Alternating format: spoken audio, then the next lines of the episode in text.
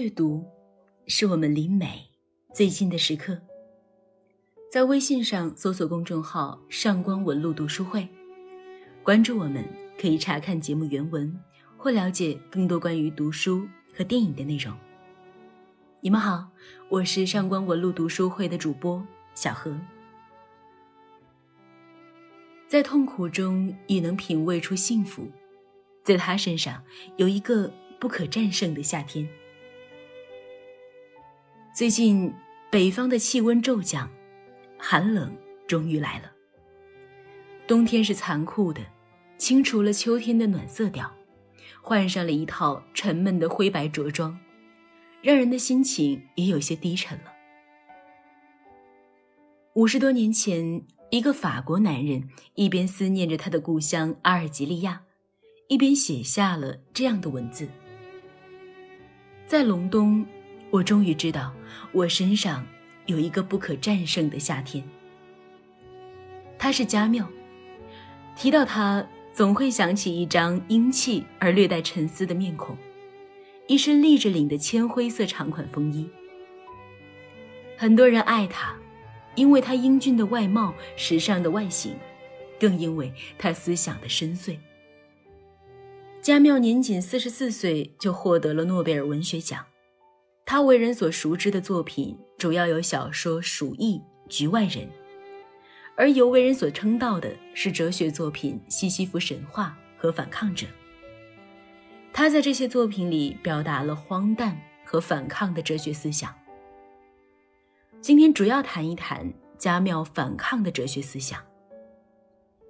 从某一个角度上说，每一个人都曾亲身实践过反抗。一个小孩子的不听话，一个年轻人的叛逆，一个成年人的情绪化，都是一定意义上的反抗。反抗这个词，我们可真是太爱了。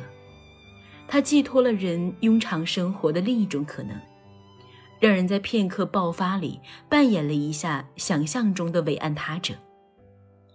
很多人喜欢女主爽剧，也正是这个原因。不过。加缪在他的反抗者中的反抗思想，大概跟我们日常所想的有些不同。加缪的反抗是从痛苦中淬炼出来的一种正面的反抗，包含着积极的热量。幸福和荒原是同一片大地上的孪生子。在西西弗神话里，加缪提出了“荒诞”一词。荒诞是人在所处生存境况的常态，当然，并不是每个人都能品尝荒诞。荒诞感起源于人的思考。作为普通的一员，我们的日常生活履行着一个普通人的生活方式，但忽然某一天，我们在琐碎里抬起头来，怀疑眼前的一切，荒诞感便出现了。这是自我意识的开始。如同机器上的一个小螺钉，开始思考自己存在的价值了。思考的开始，也是反抗的开始。成为荒诞人，就再也回不到过去安宁的常态里了。荒诞的生存境况，让人有一种被抛入人世的感觉。面对无垠的宇宙，人的认知无法穷极。面对漫长而混乱的历史，人感到诧异而怀疑；面对未来，更是不知所往。人孤寂而迷茫地站在无尽宇宙的一点上，徒劳无获地叩问着生存的意义，痛苦不堪。而结果依旧是一切都不明确。林语堂说。一个人彻悟的程度，恰等于他所受痛苦的程度。强烈的痛苦意识会让人思考：人生到底有没有意义？在加缪看来，人生正因为没有意义，就更值得一过。抵制这种痛苦的方式，便是反抗。反抗是一种人对自我清醒的认识基础上的不屈服，是对自身力量的认可。人不需要依赖那些宗教和道德理论，就可以和荒诞的世界进行博弈。就算徒劳无获，也在所不惜。西西弗神话里道出的荒诞是个人生存意义上的，而反抗者中诉说的是人类集体对荒诞世界的突围。在反抗者里，加缪回溯欧洲历史的荒诞现实。如果说个人意识到的荒诞伴随着是痛苦求索，而历史长河里人类意识到荒诞后却伴随着暴力、战争和无穷无尽的流血。荒诞在动荡的历史里让人更多的无能为力，人无暇对个人的生存空间进行拷问。开始思索人所组成的历史和世界，思索弥漫于历史和世界的虚无主义和理性主义酿成的苦果，以对抗这个荒诞的世界。思索着的加缪是痛苦的，比起个人，历史更是荒诞的可怕。当人把自己无限的放大，少了约束，多了自主；少了虔诚，多了叛逆。便在绝对的自由里开始丧失理智，怀疑一切，没有敬畏。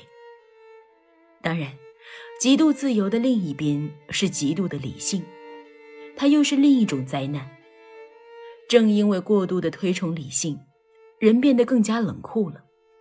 为了达到目的，不择手段，让阴谋和屠戮变得合理。不论是面对现实，还是回溯历史。人的痛苦变成了一种常态，所以痛苦是生存意义上的。每个人都或多或少的体会着痛苦，痛苦成为他生存的负荷，一辈子都甩不掉的包袱。就此而言，或许每个人都要学会如何去和痛苦相处。面对痛苦，无需去美化，也无需去逃避。痛苦恰像是每天如约而至的夜晚，一段必须经过的暗道。或许，痛苦也可以是一条通向阳光的路。福克纳说：“加缪所遵循的道路通向生存的阳光，那是一条完全靠我们微弱的力量，用我们荒诞的材料铸造的道路。恰是因为更深的品味了痛苦。”才更深的理解了幸福。反抗的人不仅说不，也说是。提到反抗，你会想到谁呢？很多人的脑海里大概会冒出孙悟空的形象，上天入地大闹一番，任他是神仙还是大帝，统统不放在眼里。在生活里。你身边是不是也有一些很飒的反抗者？面对不合意又不公平的事情，绝不委屈，坚决说不，甚至会以一些实际的行为去抵制那些不合理的事情。那么，这些反抗是不是加缪眼中的反抗呢？在反抗者里，加缪认为，何谓反抗者？一个说不的人。但他虽然拒绝，但是不放弃。他也是一个说是的人，一开始行动就这么定了。就是说，这种反抗绝对不是为了破坏，而是为了构建，因而是积极意义上的反抗。在西西弗神话和反抗者里，加缪分别重点提及了两个正面的反抗者，分别是西西弗和普罗米修斯。西西弗是反抗个人荒诞生存境遇下的荒诞英雄。当他的行为触怒了诸神之后，诸神没有让他死去，而是通过让他不断的推动巨石去折磨他，周而复始。西西弗推动着巨石艰难的上山，无声的进行着他的反抗。他的反抗是全面了解悲惨的生存境况后，还心怀光明的反抗。所以，反抗者的西西弗是幸福的。反抗者中的反抗英雄是普罗米修斯，他热爱人类，偷盗天火送给人间。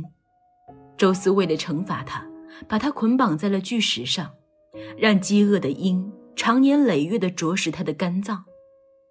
这种痛苦要持续三万年之久。他的反抗是基于他内心的正义和良知，他热爱世人，不惜得罪最高统治者。他的反抗超越了西西弗式的个体反抗，他为正义抗争，为全人类反抗。在反抗者里，加缪步入历史长河里，追溯历史上的反抗者。这些反抗者群像。构成了这本书的主体部分。加缪无疑对反抗这样一个行为是推崇的。一句“我反抗，故我们存在”，表明他已然将反抗提升为人类的生存方式，而且这样的生存方式具有真正的价值。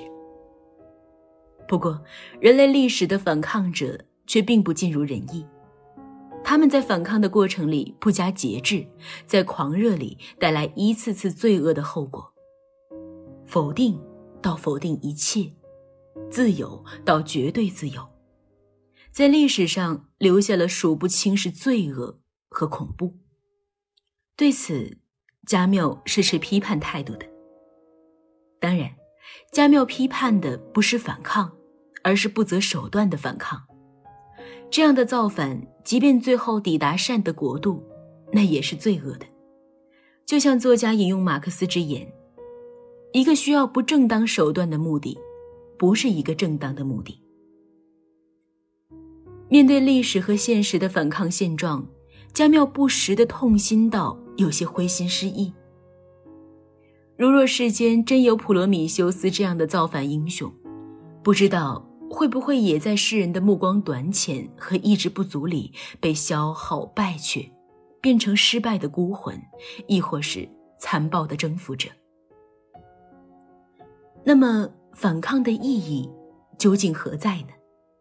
加缪认为，从表面上来看，造反是负面的；既然创造不了任何东西，但从深处看，造反是正面的。既然造反皆是世人身上始终存在捍卫的东西，这捍卫的东西恰是人类共同的尊严。反抗至少能面对一切问题，反抗的过程在一波接一波地冲击着恶。尽管反抗在克制中未必成功，却始终不懈地拒绝和削弱恶。为了防止造反走向绝对。加缪认为，要将造反控制在一定的限度之内，因为自由走向绝对，便失去了正义；正义走向绝对，就削减了自由。为了阻止把造反推向绝对，让革命精神一直保持着生命力，加缪认为，必须返回造反的源泉，重新得到锻炼，从而汲取忠实于根源的唯一思想。就是有限制的思想，造反的原初思想里浸润着爱和自由的理念。让人在反抗中超越痛苦的秘诀何在？熟悉家庙的人都知道，家庙出身贫寒，父亲的早逝让他自小和母亲相依为命，居住在阿尔及利亚贫民区的他从小。尝尽了人间的艰辛。所幸，他生活的那一片贫瘠的区域为他提供了阳光、沙滩和大海，那是他童年的乐园，也是他毕生怀念的温柔故土。正因为这样，经受困苦的他从没有仇视过困苦。加缪在《正与反》的序言里写道：“首先，对我来说。”贫穷从来就不是一种不幸。我置身于贫穷和阳光之间，由于贫穷，我才不会相信阳光下和历史中一切都是美好的。而阳光又让我明白，历史不等于一切。他童年的贫穷和阳光，让他一边反抗着这个荒诞的世界，一边深爱着这个温热的世界。他对世界的反抗，总是浸润着对人间的爱。他笔下的西西弗清醒地认识到世界的荒诞，但依旧默默地推动着巨石。他深刻地意识到，幸福和荒诞的密不可分。正如有太阳，必定有阴影；有白天，必定有黑夜。所以他心中怀抱着善念，把目光投掷在自我的身上，幸福的反抗。在反抗者里，加缪说：“反抗不可缺少一种奇特的爱，这种奇特的爱便是博爱，是坚持不懈的用爱去抵制恶，是始终保护人的尊严，用不妥协的精神维护人的价值。”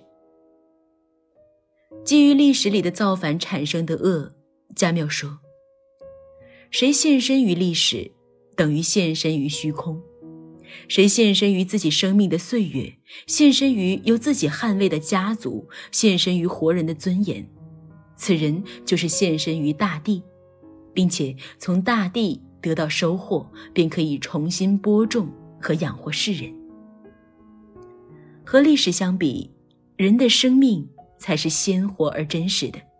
比起冷冰冰的历史理性和目的论，人的情感和尊严更重要。更具有普世价值，而且永远是鲜活的真理。如若反抗者在造反里始终关注人的尊严和价值，尊重人的生命，不去制造灭绝人性的断头台和集中营，牢记反抗的初衷，维持反抗的限度，这样的反抗才是有意义的，才能避免人类的悲剧，才能共同维护好人类的尊严。这个世界当然需要反抗者，需要那些勇敢的说不的人，因为反抗的目标在于创造，而非毁坏。世界是荒诞的，历史也是荒诞的。我们希求所谓的规律让世界井然有序，但历史告诉我们，规律是不存在的。历史充满了暴力和虚无，人要么在压制里愚昧。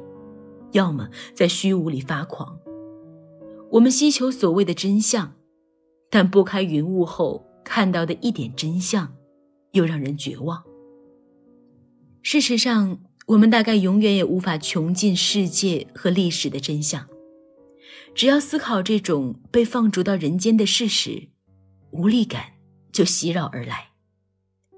但庆幸的是，我们可以始终抓住爱这棵救命稻草。关怀人类自身，只有生命是最鲜活的，人的尊严和价值永远值得尊重，这是真理，不会因为历史的变迁而改变。这位阳光之子加缪不会绝望，因为只要人间有爱和阳光，就会有希望。无论是个人的还是人类的生存境遇都是荒诞的，但人本身不荒诞。人就是存在的价值。加缪曾在一封致一位德国友人的信里写道：“我仍然认为这个世界没有更高的意义，但是我也知道，这世上的某种东西有意义，这就是人。因为，人是世界上有意义的唯一生灵。当人懂得了自身的有限性。”不去野心勃勃地用自己的智慧穷尽世间的奥秘，把目光放在人类自身身上，用爱的胸怀去审视人类的处境，一点点的去抵制恶，这样才是有意义的。加缪对于罪恶的世界给出了爱的药方，尽管他的有生之年经历了惨无人道的世界大战。目睹了无数罪恶满盈的暴力行为，但他依旧没有对世界丧失信心。